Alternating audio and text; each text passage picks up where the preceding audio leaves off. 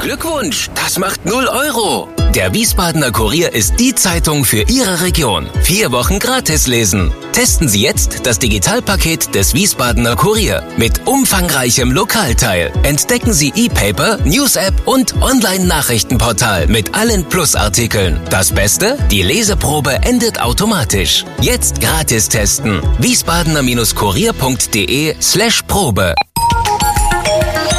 Wir sind VRM. Schröder trifft. Warum machen Sie, was Sie machen? Stefan Schröder, VRM-Chefredakteur, trifft in diesem Interview-Podcast spannende Gesprächspartner, die einen besonderen Lebenslauf, etwas Besonderes geschafft oder geschaffen haben. Willkommen zum Podcast Nummer 63 mit Corinna Leibig. Corinna Leibig lebt in einer Partnerschaft und ist von Beruf Kommunikationsdesignerin, Autorin und Illustratorin. Hallo und guten Tag, Frau Leibig. Hallo, guten Tag. Wir sitzen mal wieder in der Redaktion, selten genug, ähm, also aus dem Homeoffice geflohen und in die heiligen Hallen, die aber sehr verlassen sind. Ja, warum wissen wir alle. Ähm, Frau Leibig, was machen Sie eigentlich, wenn Sie traurig sind? Ich habe mich neulich damit äh, auseinandergesetzt, weil ich gerade aufgrund meines neuen Buches mit einem ganz tollen Elternblog, der heißt Leuchtturm Eltern, eine Aktion mache. Und zwar für Kinder über Ostern dieses, diese Frage zu beantworten. Was machst du eigentlich, wenn du traurig bist? Und da habe ich auch gezeichnet, was ich mache, wenn ich traurig bin. Und da habe ich mich gezeichnet, wie ich da liege mit einem Kissen im Arm, neben mir eine Tasse Tee und ein Buch. Okay, das ist Ihre Therapie sozusagen. Also ich bin dann gerne ziemlich zurück, bin alleine mit mir, beschäftige mich mit meiner Traurigkeit und dann gehe ich in Kontakt. Also, das ist ziemlich genau der Titel des Buches. Was ja. machst du eigentlich, wenn du traurig genau. bist? Ein Buch für Kinder ab drei Jahren etwa? Ab fünf ungefähr. Ab fünf besser genau. schon. Aber es ist vor allen Dingen auch ein Bilderbuch, ja, ganz viele Abbildungen. Und hinten kommt aber dann auch ein Teil, der sich an Ältere, an auch die Eltern und Familienangehörigen wendet. Genau, ich würde sogar sagen, es ist ein Kinder- und Familienbuch. Mhm. Also im vorderen Teil gibt es eine Geschichte, die ich geschrieben und illustriert habe. Und die Geschichte ist für Kinder, aber natürlich auch für Erwachsene, wie das bei den meisten Kindergeschichten ist, weil wir haben ja alle ein inneres Kind, was auch als Erwachsener immer noch gerne Geschichten hört und liest. Und im zweiten Teil des Buches habe ich ähm, Bekannte und Freunde eingeladen, ähm, zwei Kinder- und Jugendlichen Psychotherapeuten, eine mhm. Bestatterin und einen Schauspieler und Regisseur. Und die haben den Expertenteil um ihr Wissen ergänzt. Wie sind Sie auf das Thema gekommen? Haben Sie viel mit Kindern zu tun oder das auch mitbekommen, dass die jetzt besonders traurig sind? Also ich, ich hatte viel mit Kindern zu tun. Das wurde durch Corona leider sehr beschränkt. Und zwar habe ich lange in, mit der Rielschule Wiesbaden ähm, zusammengearbeitet und bin da in die ähm, Deutschklassen, also mhm. das sind Migrationskinder, die neu nach Deutschland gekommen sind. Und ich glaube, vier, fünf Jahre habe ich, äh, bin ich dann jedes Jahr oder jedes, ja doch jedes Jahr bin ich dann in die Klassen gegangen, habe gesagt, hier, ich bin äh, die Corinna Leibig und wer von euch malt denn gerne? Das ging dann mehr so über Hand und Fuß, weil die konnten ja alle noch kein Deutsch. Da hat die Lehrerin dann auch immer sehr unterstützt. Und die, die wollten, die konnten dann äh, zwei Nachmittage in der Woche mit mir ähm, malen und zeichnen und über die Kunst sich ausdrücken, da mhm. wo es noch, noch nicht da viele kommen Worte wir gleich gab. noch drauf. Das ist ja ein spezielles Kapitel, das machen Sie ja nicht oder haben genau. Sie nicht nur mit jungen Leuten gemacht. Haben Sie selber noch so eine klare Vorstellung von Ihrer Kindheit, dass Sie sich so gut auch in Kinder hineinversetzen können? Ja, also ich, ich habe ähm, ich hab was ganz äh, Junges, auch Fröhliches, Kreatives in mir drin, was ich mir immer bewahrt habe. Wie macht man das? Kann man das einfrieren oder? Also wie man das macht, weiß ich nicht, wie ich das mache. Ja ich habe mich, hab mich sehr mit mir und meinen, sagen wir mal, Themen auch auseinandergesetzt. Das, was mich behindert hat, frei und kreativ und kindlich zu sein. Und ähm, habe mir immer einen großen Teil in meinem Leben bewahrt. Also auch, mhm. glaube ich, durch meine Selbstständigkeit ähm, habe ich den, den Raum, um diese Kreativität auch zu leben. So. Ja, das wäre in einem Angestelltenverhältnis, glaube ich, sehr viel schwieriger. Also wenn ich mal phasenweise ange äh, angestellt war, habe ich sehr viel weniger, sage ich mal, kreativen Output gehabt, mhm. obwohl ich auch viel im kreativen Bereich gearbeitet habe. Also ich habe da meine Kreativität sehr viel in Auftragsarbeiten gesteckt. Und jetzt durch meine Selbstständigkeit kann das einfach sprudeln. Schließt sich Kreativität und abhängig beschäftigt Nein, aus? Auf keinen Fall. Es war für mich nur keine gute Mischung. Ja. Weil ich tatsächlich ähm, dieses ich würde schon sagen, dieses Künstlerische einfach leben muss. Das ist Essenz, mhm. das, das liegt mir im Blut und wenn ich das nicht tue, dann geht es mir auch nicht so gut. Und ich glaube, dass, dass, dass ganz viele Leute oder vielleicht auch sogar die meisten, die im Angestelltenverhältnis sind, da toll ihre Kreativität leben können. Sie haben nicht nur ein Buch gemacht, wir kommen nachher noch auf die anderen. Sie haben aber erzählt, dass Sie für dieses Buch sogar Angebote von Verlagen hatten, ja. das verlegen wollten. Und Sie haben sich entschieden, es in Selbstverlag Richtig, rauszubringen. Genau. Warum? Äh, es ging mir um die Rechte. Also das waren mhm. zwei Verlage, die wollten ähm, alle Rechte haben. Also ja. nicht nur die buchnahen Rechte, sondern sehr viel mehr Rechte. Und dann habe ich eben gesagt, das will ich nicht. Das wird äh, verhandelt, je nach Bedarf. Ja. Und da war wenig Entgegenkommen. Und dann oh. habe ich mich zu dem Schritt entschieden, das selbst zu publishen. Ja. Was ich als sehr anstrengend empfunden habe und äh, immer noch empfinde. Also auch mit den ganzen Co-Autoren und so weiter. Ja. Weil ich ja dann in eine Verlegertätigkeit fast schon komme. Ähm, aber ich bin ja immer offen und bereit zu wachsen. Also ja. ich, ich, ich habe die Herausforderung angenommen und freue mich auch drüber. Und ich muss sagen, der Expertenteil wäre nicht so geworden, wie er jetzt ist, wenn ich mich nicht dieser Herausforderung gestellt hätte. Bei der Buchmesse beobachte ich immer, dass die Stände besonders prallvoll sind, wo erfolgreiche Self-Publisher über ihre, naja, ich will nicht sagen Millionen, aber tausende Auflagen referieren. Da, da merkt man ganz viele Spielen mit dem Gedanken, vielleicht könnte ich das auch machen. Was war für Sie die größte Klippe? Sie haben es ja gerade schon mal angedeutet. Ah, naja, also ich habe immer so einen kleinen Konflikt in mir drin. Da ist dieser große kreative Anteil, der Geschichten schreiben möchte und wild assoziiert und kreativ ist und Künstler.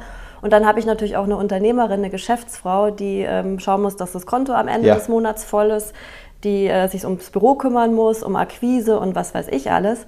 Und das war so die größte Herausforderung, ähm, die Geschäftsfrau zu sein, aber auch gleichzeitig noch diesem inneren kreativen Kind von mir Raum zu geben. Und das ist natürlich leichter, wenn man sich an jemanden so ein bisschen anlehnen kann wie an einen Verlag, wo man weiß, der Verlag, der macht viel Werbung, ja. der geht in die Öffentlichkeitsarbeit, der kommuniziert mit den Co-Autoren. Da kann man zwar mosern, aber dabei, da hat man ja. jemanden, der schuld ist, ne? Sozusagen. Ja. Wobei ich immer ein gutes Verhältnis hatte. Ja. ja.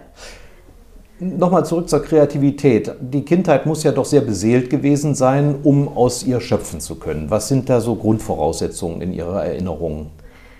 Also ähm, ich bin Einzelkind und, ähm, das ist doch ähm, schon mal doof, oder? Das ist schon mal doof, besonders die Urlaube mit meinen Eltern zu dritt, Camping in Italien. Geh doch mal mit den anderen Kindern spielen. Ja, das Problem war, wir, ich komme ja aus Bayern und wir Bayern, wir hatten immer also als letzte Ferien. Ja. Das heißt, ich war meistens das einzige Kind am Campingplatz. Also ich habe Nicht gehasst. nur in der Familie, sondern auch am Strand ja, oder auf dem genau. Campingplatz. Und dann mhm. habe ich irgendwann eingefordert, dass wir nur noch mit befreundeten Familien in Urlaub fahren. Mhm. Ja.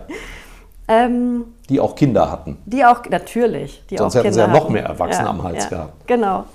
Und das hatte zur Folge, also meine Mutter ist auch sehr kreativ, die war immer am Basteln mhm. und Malen und Zeichnen und ich, ich habe damit mein, durch meine Mutter bin ich sehr schnell an die Kreativität rangetragen worden und dadurch, dass ich dann eben auch öfter mal alleine war, weil eben in Ferienzeiten oder so andere Kinder gefehlt haben, habe ich mich immer sehr mit mir selber beschäftigt. Mhm. Und das endete meist in, in, in eben Zeichnen und Malen.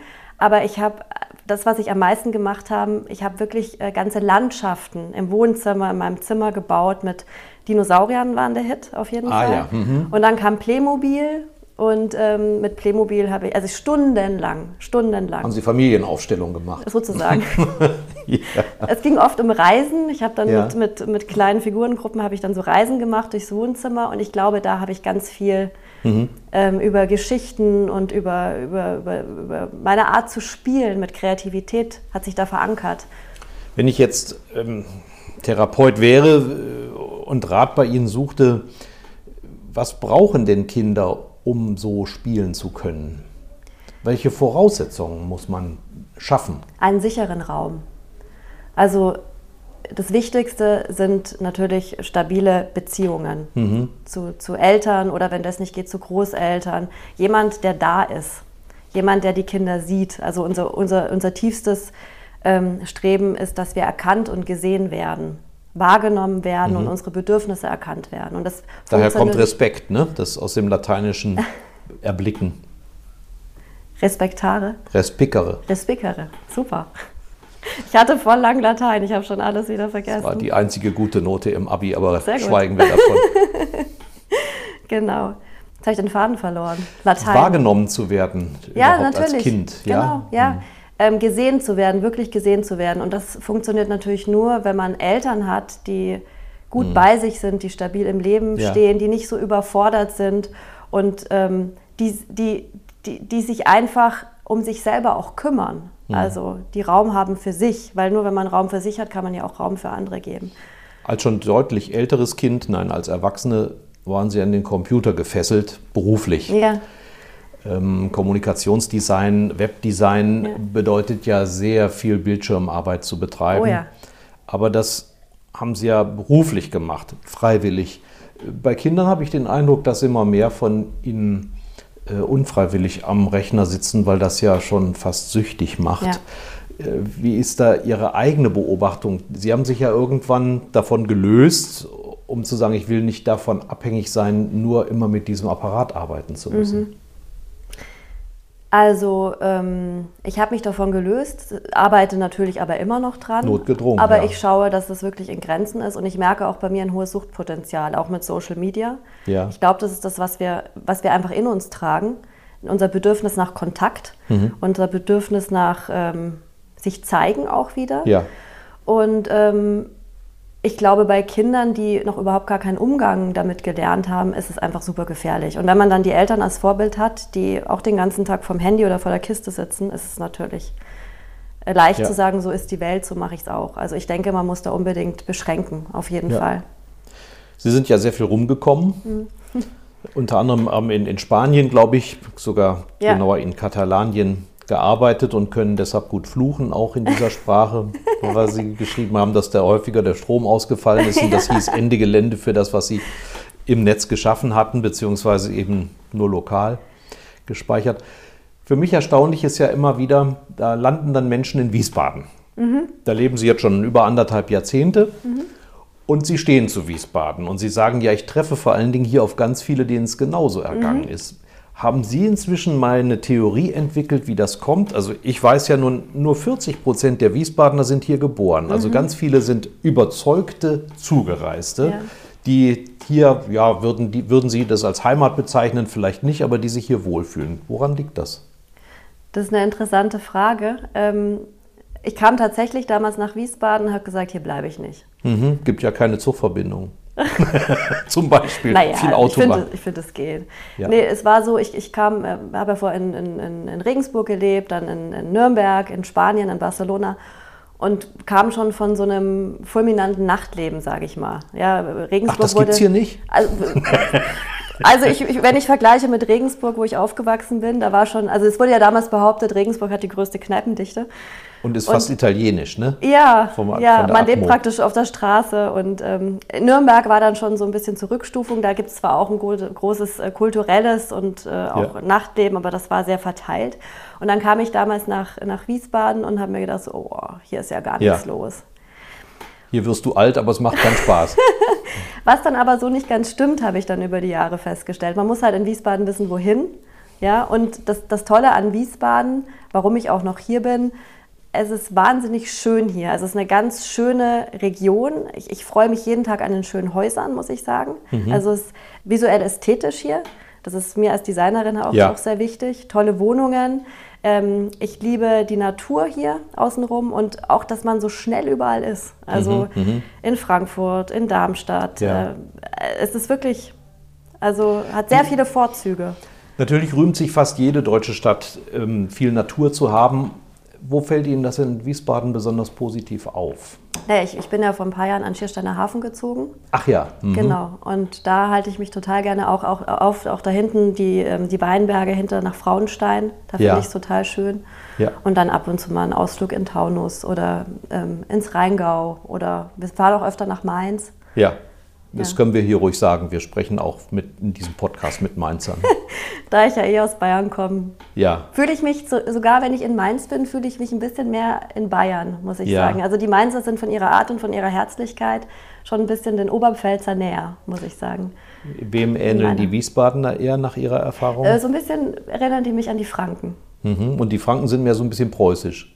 Die sind ein bisschen krantelig. Ah ja. Ja, der Hesse gilt ja auch als Die Franken-Krantler. Also, ja. ja. Mhm. Wobei der Hesse an sich, möchte ich mal sagen, ich habe die Erfahrung gemacht, wenn ich offen und, und freundlich auf, auf, auf sie zugehe, sind die total. Das wäre jetzt meine Frage ganz gewesen. Liebe Was Menschen. ist Ihre Strategie? Ja. Einfach mit Freundlichkeit erschlagen. Ja, genau. Ja. Und über das. Aber es kommt auch auf die Tagesform an. Manchmal habe ich keine Lust, freundlich zu sein. Ja. Haben Sie sich an Apfelwein gewöhnt? Nicht so wirklich. Mhm. Also, wenn ich in Bayern bin, dann freue ich mich schon immer über. Das Essen ist auch so eine Sache. Also, ja. Das schöne, deftige bayerische Essen und das, die verschiedenen Biere auch in Franken, das, das fehlt mir schon. Spundekäse. Ist okay. Geht, ja.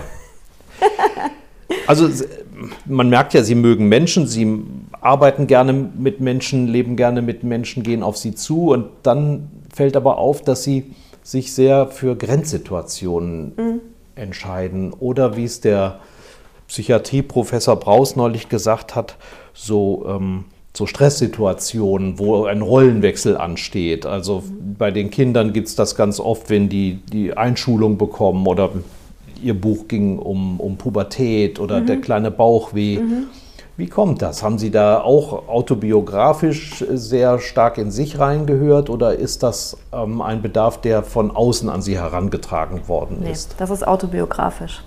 Also ich grundsätzlich, wenn ich mit was arbeite, ähm, was aus mir herauskommt, ähm, schaue ich nicht, was wird gerade gebraucht oder was sind gerade die Themen draußen, sondern mhm. ich schaue, was macht es mit mir. Ja. Also da ist jetzt kein Altruismus oder so, der kommt erst später vielleicht, wenn ich dann damit rausgehe und sage, mhm. guck mal, das kann man doch für ganz viel gebrauchen. Aber es geht erstmal dann schon um die Themen, mit denen ich mich beschäftige. Und ich hatte als Kind auf jeden Fall, hatte ich ein Bauchweh-Thema. Mhm. Und ähm, ich habe auch heute noch, wenn, wenn mich was belastet, schlägt es mir auf den Magen. Wie haben Sie damals therapiert oder Ihre Eltern? Meine Mutter hat mit mir immer Rollenspiele gespielt. Mhm. Also wir kamen neu in eine Stadt und ich war neu in der Klasse, in der Schule. Klassisch. Klassisch, ja. ja. Und dann halt immer wieder, wenn irgendwas war. Mhm. Und äh, viel mit Rollenspielen hat meine Mutter ja. mit mir gearbeitet.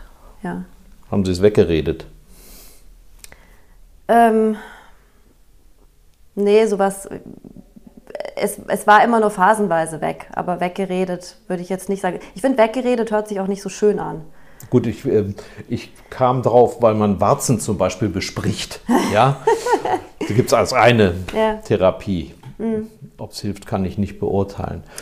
Also ich habe mich tatsächlich auch sehr viel später dann mit, mit Dingen, ähm, die, also meine Oma, die hatte im Krieg ähm, auch ein schweres Trauma erlitten und das wurde auch generationsbedingt weitergegeben und ich habe mich im ja. Nachhinein sehr, sehr damit auseinandergesetzt.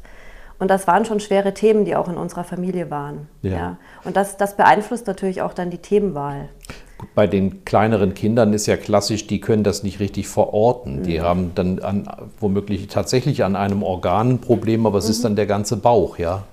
Und das muss man ja irgendwie ja, verorten oder rausbekommen. Bei Ki Kinder somatisieren oft über den Bauch, ähm, mhm. weil sie, weil das ist so, ich meine, da kommen sie her. Sie kommen aus der Mama, das ist mhm. der Bauch.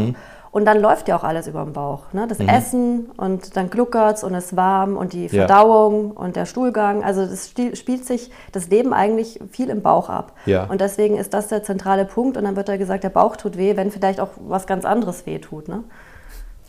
Ja, also wir haben gerade gesagt, wir haben den kleinen Bauchweh, mhm. ein sehr beliebtes Buch, glaube ich, mhm. auch. Und ähm, ja. Die Pubertierenden haben Sie sich auch mal vorgenommen. Das war tatsächlich von außen beeinflusst, das ja? Buch. Ja, das stimmt. Ich, also ich habe ja außer den drei Büchern noch sehr viel mehr Sachen, die ich schreibe und mache. Ja. Und das äh, bin ich richtig, wurde aber beeinflusst von diesem Projekt Kreativ macht stark, wo ich eben ähm, mit diesen Kindern gearbeitet habe. Und ähm, das sah ja so aus, dass wir nachmittags immer zusammensaßen und ähm, Zwei Mädchen haben mich besonders da geprägt, sage ich mal. Die eine aus dem Iran, die andere aus Afghanistan. Die kamen wirklich über drei Jahre zu mir, auch als Doppelpack. Mhm. Und äh, wir saßen dann eben und haben gemalt und gezeichnet. Und nach einem Jahr war denen ihr Deutsch auch so gut, dass wir dann äh, schöne Gespräche führen konnten. Und das war äh, immer sehr, ähm, wirklich sehr, sehr lustig, weil wir saßen dann immer da. Die beiden haben dann miteinander Farsi, also Iranisch geredet. Ja. Und ich war einfach da. Also das immer wieder bei diesem Dasein, wie wichtig das mhm, ist, dass mhm. jemand da ist und Raum gibt. Und dann hatten die immer ihre Jugendthemen und irgendwann war so eine Pause und dann wusste ich, jetzt kommt schon wieder. Und dann war so, Frau Leibig, wir haben eine Frage. Ah ja. Und ich so, ja was denn? Ich bin schon gespannt. Da waren Sie die Ratgeberin. Da war ich die Ratgeberin und auch ganz viel die Zuhörerin einfach. Mhm, mh. Ja, die, der Titel ist ja Bin ich richtig? Mhm. Also man verortet sich der eben zitierte Professor Braus sagt, da geht es ja im, im Hirn, ist da Sturm in der Pubertät, mhm. alles wird neu sortiert ja. und man fragt sich überhaupt, bin ich Männchen oder Weibchen oder ja. wo, wohin will ich und was kann ich und dieses auch, auch anderen helfen und sich verantwortlich fühlen. Das haben Sie aus diesen Gesprächen herausziehen können. Ich habe aus diesen Gesprächen besonders die Fragen, also auch die nicht ausgesprochenen Fragen, mhm. sondern die im Subtext schlummern. Zum Beispiel, bin ich zu viel, also mhm. auch körperlich zu viel. Ja. Ähm, so Themen wie Identität, wer bin ich? Woran glaube Was ich? Was macht mich aus? Mhm. Was macht mich aus? Wohin gehe ich eigentlich, wenn ich sterbe? Also wirklich so ähm, Sinnfragen, die ganze Bandbreite, Körper, Sinn, Identität. Und ich habe diese ganzen Fragen irgendwann angefangen aufzuschreiben. Und dann war ich irgendwann, ich glaube, ich war sogar in Regensburg, habe meine Eltern besucht und war im Buchladen und habe einfach mal so aus Spaß, habe ich mir gedacht, also wenn ich jetzt so ein Buch für Jugendliche machen ja. würde, was gibt es denn da schon? Hm. Und jetzt mal wirklich, da gab es nichts. Ich bin dann zur Buchhändlerin, habe gesagt, ich hätte gerne ein Buch für Jugendliche über die Pubertät. Und sie so, ja, wir haben da hinten das ganze Regal voll. Und ich so, aber da stehen ja nur Ratgeber für Erwachsene. Haha, ja. So. Top und down. Ich, und dann habe ich mir gedacht, okay, ich muss dieses Buch machen. Also da gibt es nichts. Jetzt haben Sie das Buch als Buch herausgebracht. Mhm. Nun bekommen wir ja immer erzählt und auch vor Augen geführt, gerade in dem Alter sind ja junge Leute so gut wie gar nicht mehr bereit, sich mit solchem Produkt aus Papier zu beschäftigen. Wie mhm. ist Ihre Erfahrung? Ist es, wenn es etwas Sinnvolles ist, für Sie nützliches, völlig egal, ob es elektronisch oder aus Papier vorliegt? Oder sagen Sie, heute würde ich es wahrscheinlich dann eher als E-Book oder als Online- Darstellung vermitteln? Es gibt es als E-Book, ja. aber ich muss sagen, es wird als Buch verkauft. Ähm, Mich müssen Sie nicht fragen. Ich, ich finde Papier klasse, ja, ja, ja, Aber, aber wenn man jetzt an die Zielgruppe denkt, deshalb, also im Buchhandel, ich würde jetzt auch nicht vermuten, dass das erfolgreich wäre, wenn man es ausschließlich aus Papier anböte. Ich muss dazu sagen, ich habe so ein eigenes Thema mit digitalen Medien. Also ich bin so oldschool ich stehe einfach auf Bücher. Dabei haben Sie das ja von der Pike auf gelernt, was man im Internet Leuten vermitteln kann. Ja, aber ich bin überzeugte, äh, ich halte es in den Händen, ich ja, fasse ja, es an, ja. ich habe die Haptik, ich lasse es irgendwie auf dem Nachttisch liegen, finde es durch Zufall wieder. Ja.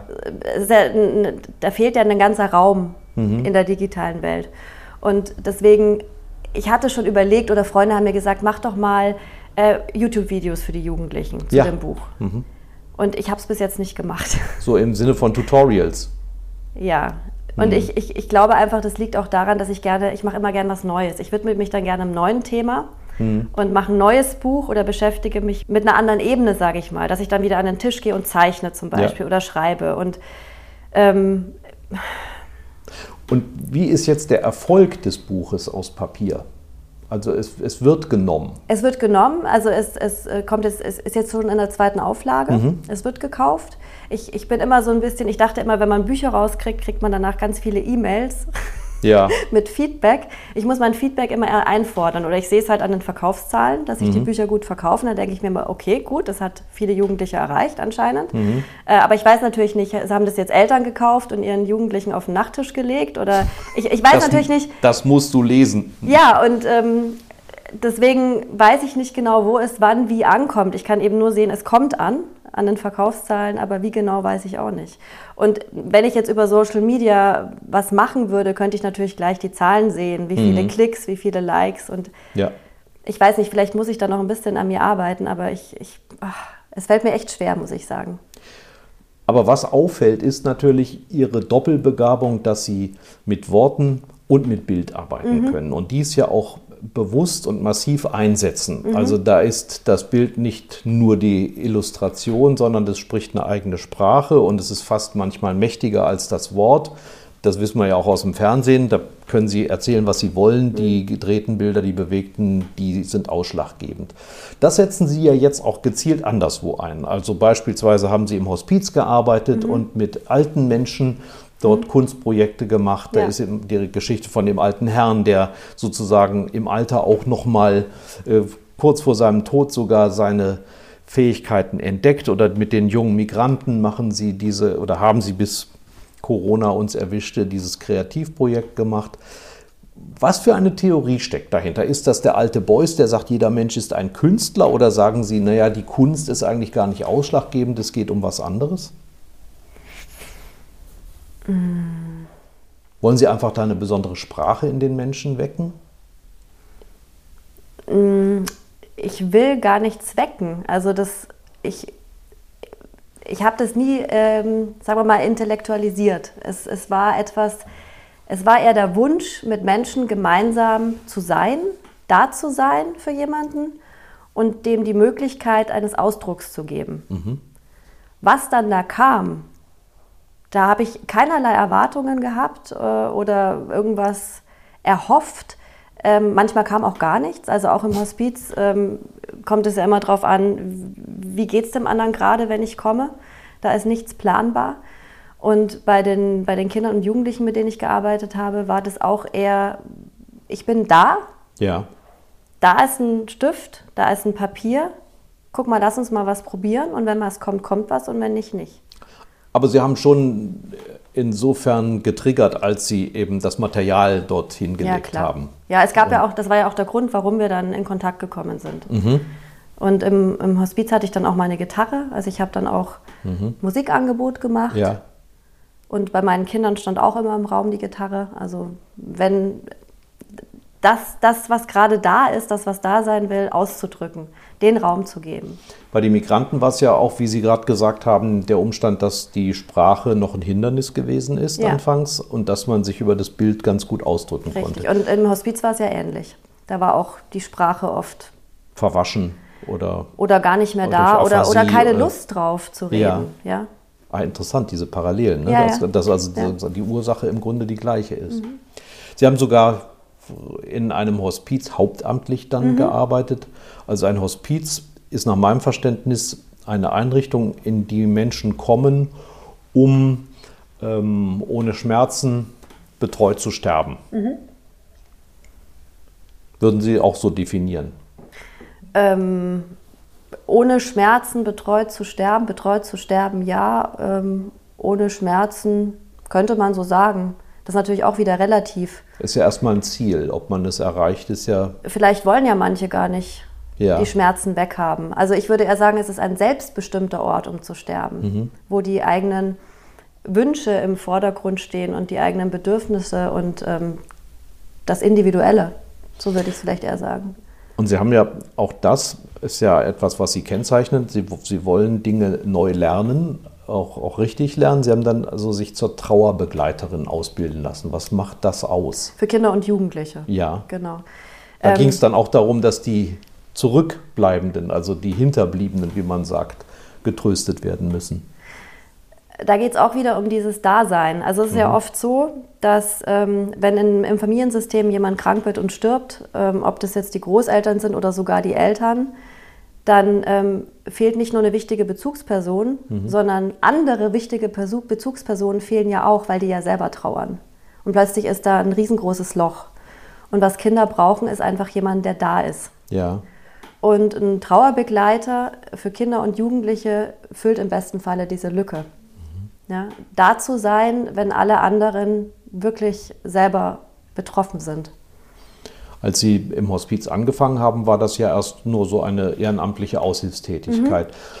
Aber das hat Sie offenbar ja so äh, fasziniert, dass Sie daraus eine ja, hauptamtliche Tätigkeit gemacht haben. Was war das, was Sie so fasziniert hat? Also es gab zwei, zwei Gründe, warum ich damals im Hospiz angefangen habe. Das eine war, dass ich grundsätzlich von der Arbeit am Computer und von mhm. der digitalen Welt frustriert war und ähm, mit Menschen arbeiten wollte. Und durch Zufall hat sich dann eben diese Ehrenamtlichkeit aufgetan.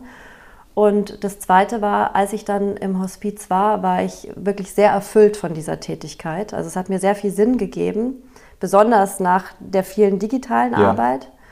Und ähm, ich habe in mir drin so viele Fragen beantworten können, die vor unklar waren. Ja. Also ich habe mich immer gefühlt, ich hatte so den visuellen Vergleich, wie so die Made im Speck. so, ich hatte immer genug Geld, ich hatte genug mhm. Aufträge, ich habe irgendwelche schönen Screen Designs gemacht. Aber das war so, für, ich, es hat sich so leer angefühlt für mich. Ja.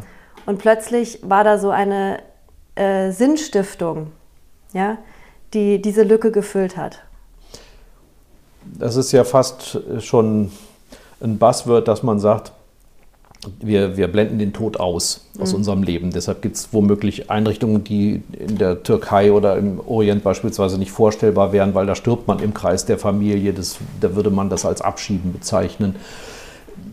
Wie haben Sie das denn im Hospiz wahrgenommen? Das muss ja dann, also Sie haben ja gesagt, das ist für Sie sinnstiftend gewesen. Mhm. Was ist da anders? Es war ähm, erstmal die Zeit. Ich habe die Zeit ganz anders wahrgenommen. Ähm, die Sie dort verbracht haben? Ja. Mhm. Weil der einzelne Moment so viel wichtiger war. Ähm, jede Begegnung konnte irgendwie die letzte sein. Ja. Es hatte das Hier und Jetzt war sehr viel entscheidender, sehr viel wichtiger. Es, was mich total beeindruckt hat, war ähm, die Ehrlichkeit, besonders von Sterbenden oder dann eben auch von teilweise Angehörigen, weil in dem Moment, wo wir alles loslassen müssen, mhm. bringt es nichts mehr, sich eine Maske aufzuziehen und zu sagen, ja, ja ich, ich fühle mich zwar so, aber ich zeige dir jetzt mal, dass ich mich so fühle. Mhm. Also Fremdgefühle vorzuschieben, das war einfach, äh, da war kein Raum, kein Raum dafür. Ja? Da ging es um existenzielle Sachen. Und bei mir ist es so, dass ich sowas relativ gut aushalten kann, wenn es ehrlich ist. Ja. Also wenn das Gefühl echt ist, an der richtigen Stelle, dann kann ich damit ganz gut umgehen. Und es war wirklich überraschenderweise recht einfach für mich.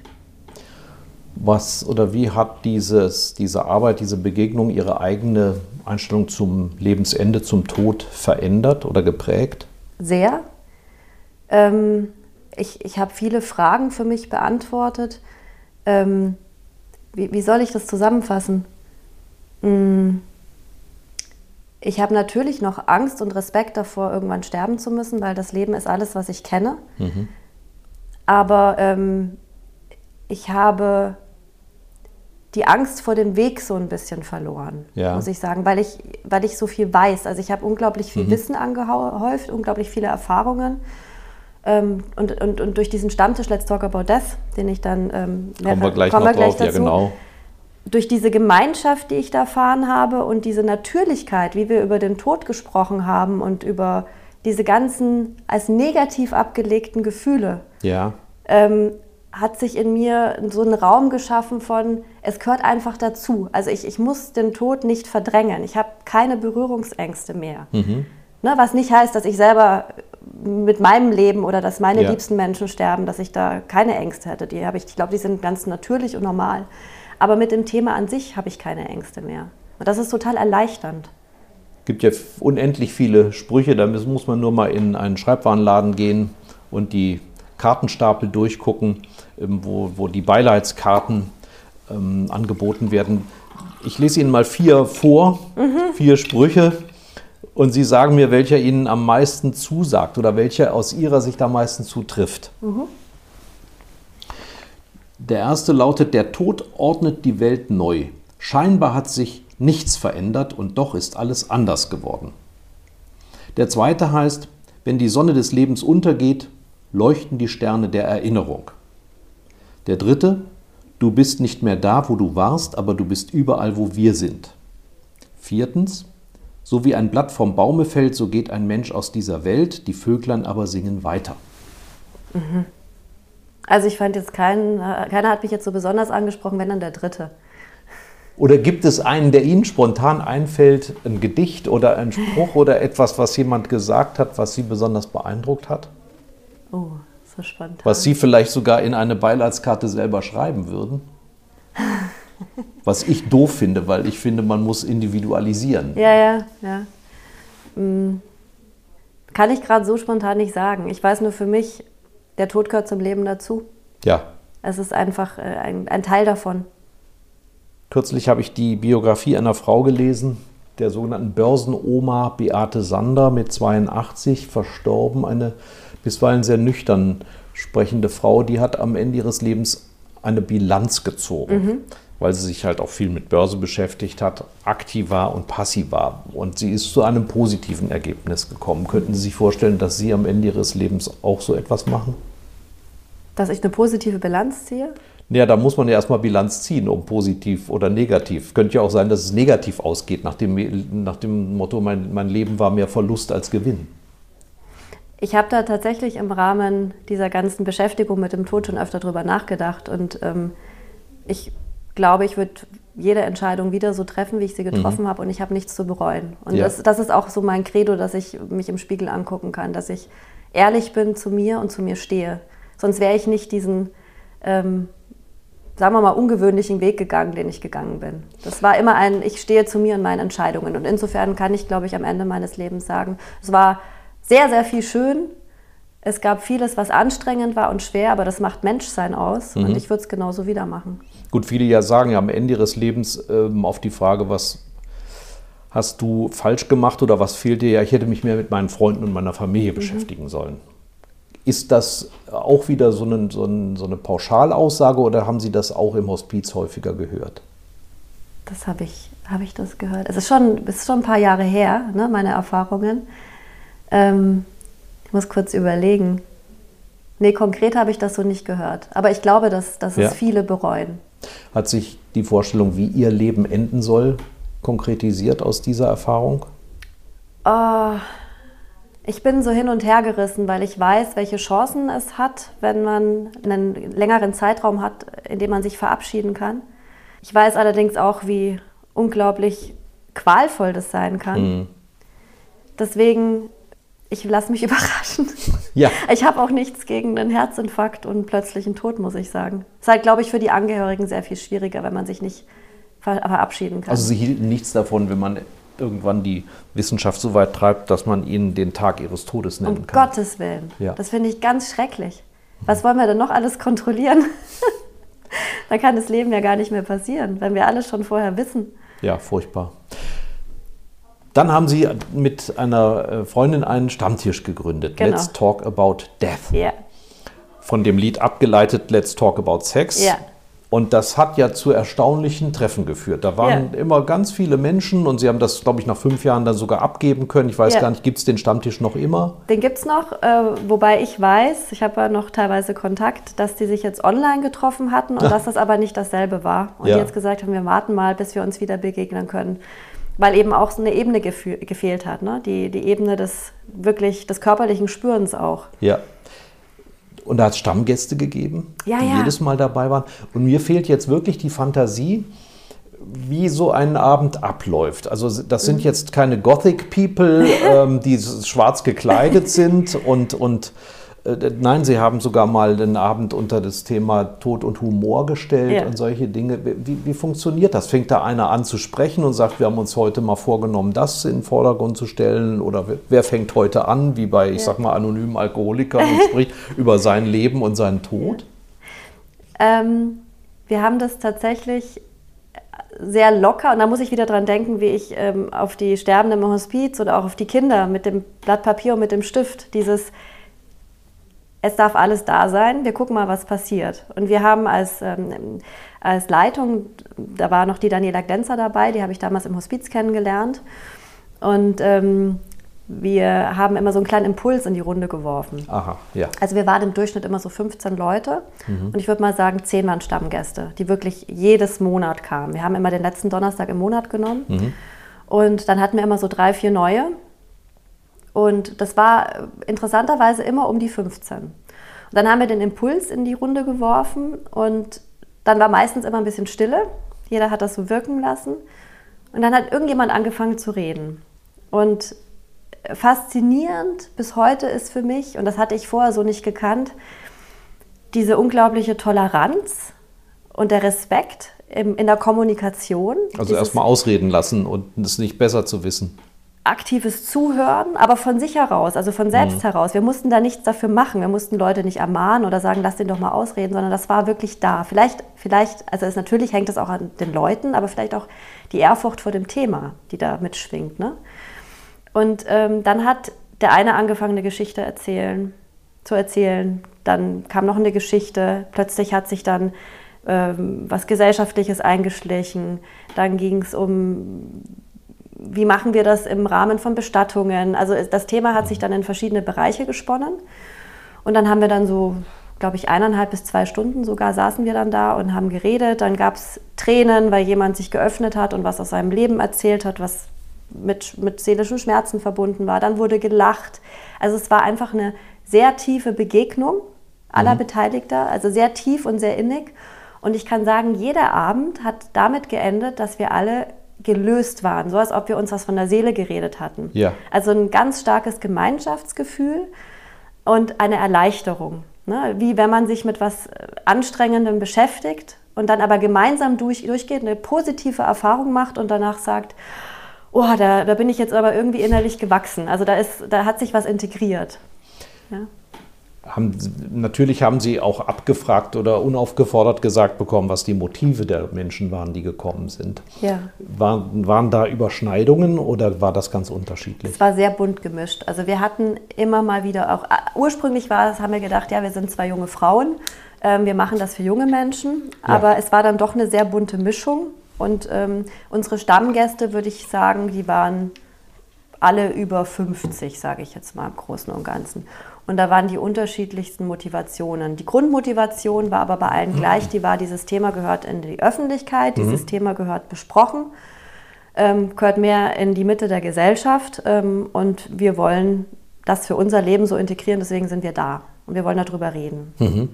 Und das war unser, uns allen gemein. Wie ich Sie jetzt einschätze, ist doch bestimmt die Idee für ein Buchprojekt daraus geworden, oder? Ich habe tatsächlich ähm, im Hospiz schon angefangen, Geschichten aufzuschreiben mhm. und die ruhen noch in, meinem, in meiner Schublade. Ja.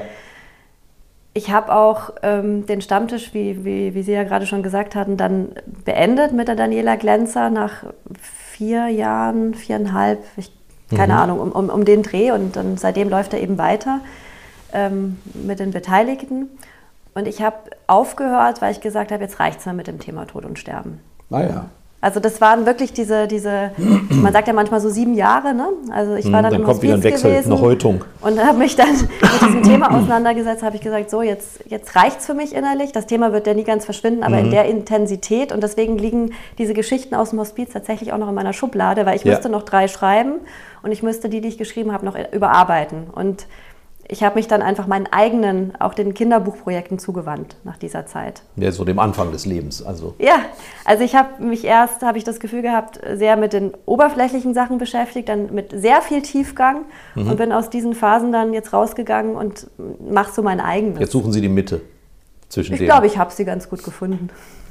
Das wollen wir mal sehen, denn jetzt kommt die gefürchtete oder von manchen auch herbeigesehnte Rubrik auf ein Wort. Ah in der sechs Fragen gestellt werden, die Sie bitte ganz kurz beantworten mögen. Okay. Sind Sie bereit? Ja. Vor was haben Sie am meisten Angst? Die Menschen, die ich am meisten liebe, zu verlieren. Was ist Ihnen eine Sünde wert? Bei Rot über die Ampel laufen. Aber nachts doch dann, oder? Natürlich nur nachts und wenn keine Kinder in der Nähe sind. Jeder Mensch ist eitel. Woran erkennt man das bei Ihnen? Ich gucke manchmal, ob meine Falten tiefer geworden sind. Mhm. Welcher Mensch ist Ihr Vorbild? Ah ja, das kann ich jetzt gar nicht so spontan beantworten. Ja, vielleicht haben Sie keins. Jedenfalls gerade nicht präsent. Was hätten Sie beruflich statt Ihrer aktuellen Tätigkeit gerne machen mögen? Ich wollte damals Germanistik studieren, habe mich dann aber für die Kunst entschieden.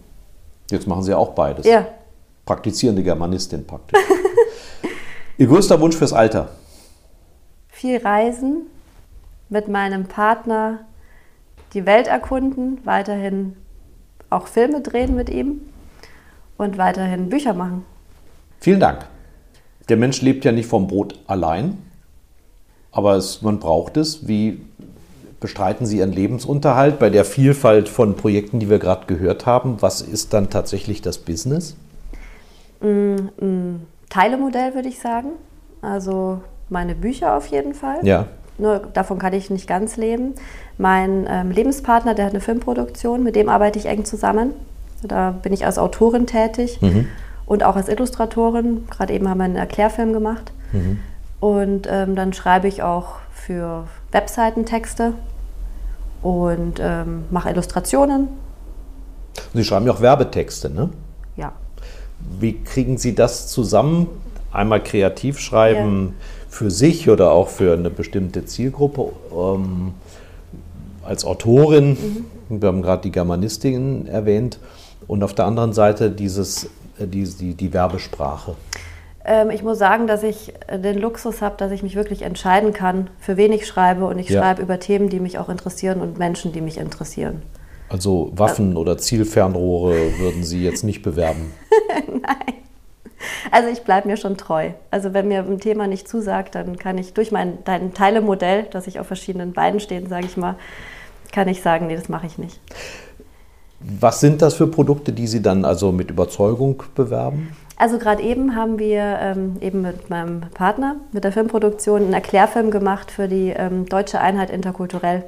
Also wie Migranten mhm, ähm, ja. bei der deutschen Einheit praktisch so ein bisschen äh, runtergefallen sind und nicht berücksichtigt wurden mhm. im Konflikt zwischen Ost und West. Da haben wir gerade einen Erklärfilm gemacht für einen Verlag hier aus Wiesbaden. Ah ja. Und das ist natürlich ein tolles Thema. In der Tat. Dann haben wir letztes Jahr ein Musikvideo gedreht. Also die Kunst und andere Künstler unterstützen, ist auch ein ganz wichtiger Punkt. Ja, da sind wir beim, bei einem Thema, was ich auch bei Ihnen entdeckt habe, dass Sie gesagt haben, natürlich ist Corona schrecklich, aber wir haben auch positive Erfahrungen gemacht in dieser Zeit. Welche waren das? Ähm, habe hab ich gesagt? Ja, man besinnt sich mehr aufeinander, man ist äh, zu Hause, kommt man in der Beziehung vielleicht auch wieder auf neue Ebenen oder. Wann war das, als ich das gesagt habe? Wahrscheinlich in der ersten Welle. Ja. Also ich, ganz ehrlich, Jetzt sind ich sehe seh gerade nicht, wie positiv es ist. Also es, ich muss sagen, es geht mir ganz gut. Ja. Ähm, ich kann mich nicht beschweren, aber ähm, es ist nicht schön. Es ist nicht schön und was ich so in meinem bekannten Freundeskreis mhm. und außenrum mitbekomme, die Leute können nicht mehr, sind frustriert. Gerade wenn man kreativ tätig ist und ja, Publikum dann. braucht. Ne? Ja, auf jeden Fall. Sie sind eine Expertin für Gefühle, das hat man, glaube ich, jetzt gemerkt. Aber Sie sind vor allen Dingen auch ähm, ja, versiert darin, Dinge äh, zu beenden. Also wir haben gerade gesagt, die Hospiztätigkeit oder den Stammtisch und ähnliches. Äh, wie, wie, können Sie das? Weil viele Menschen können ja nicht loslassen, können nicht mhm. Schluss machen mit bestimmten Lebensabschnitten. Schöne Frage. Mm, ich spüre das dann. Also ich, ich habe so gemerkt, ähm, beim Stammtisch war das so, dass ich immer mit 100% Herz dabei war. Und irgendwann habe ich zu den Teilnehmern auch gesagt, ich spüre, dass ich nicht mehr hundertprozentig beim Herzen dabei bin. Mhm. Und da das aber ein Herzensprojekt war und auch sein sollte, weil das eben so wichtig ist, auch mit so viel Verantwortung verbunden Wenn man mit einem Gefühl dabei ist, muss das ja auch ein ehrliches Gefühl ja, sein. Ja, und vor allem so viele Menschen mitzuhalten, ne? die das alle, die auch mit dem Herzen dabei waren. Mhm. Und da habe ich gesagt, ich ich, ich kann es einfach nicht mehr so machen, wie ich es gerne würde und deswegen höre ich damit auf. Bevor ich es 50 Prozent mache nur. Lassen Sie uns mal in Ihre Schublade gucken. Welches Projekt, mit welchem Projekt starten Sie durch, sobald Corona Ihnen das erlaubt? Da werde ich wieder mit Kindern arbeiten. Ja. Auf jeden Fall. Also das Kreativkunst. Am Menschen, Projekt genau. in der Schule. Auf jeden Fall. Weiß ich noch nicht wo und wie, also vielleicht finde ich auch eine Möglichkeit, ähm, das so zu finanzieren, dass ich mit vielleicht Mentoren oder Sponsoren arbeite. Da wäre ich sehr froh, wenn ich jemanden finden würde, weil dann könnte ich bei mir im Raum, wir haben schöne Räumlichkeiten, habe ich einen großen Tisch, ah ja. mhm. dann würde ich da mit betroffenen Kindern arbeiten.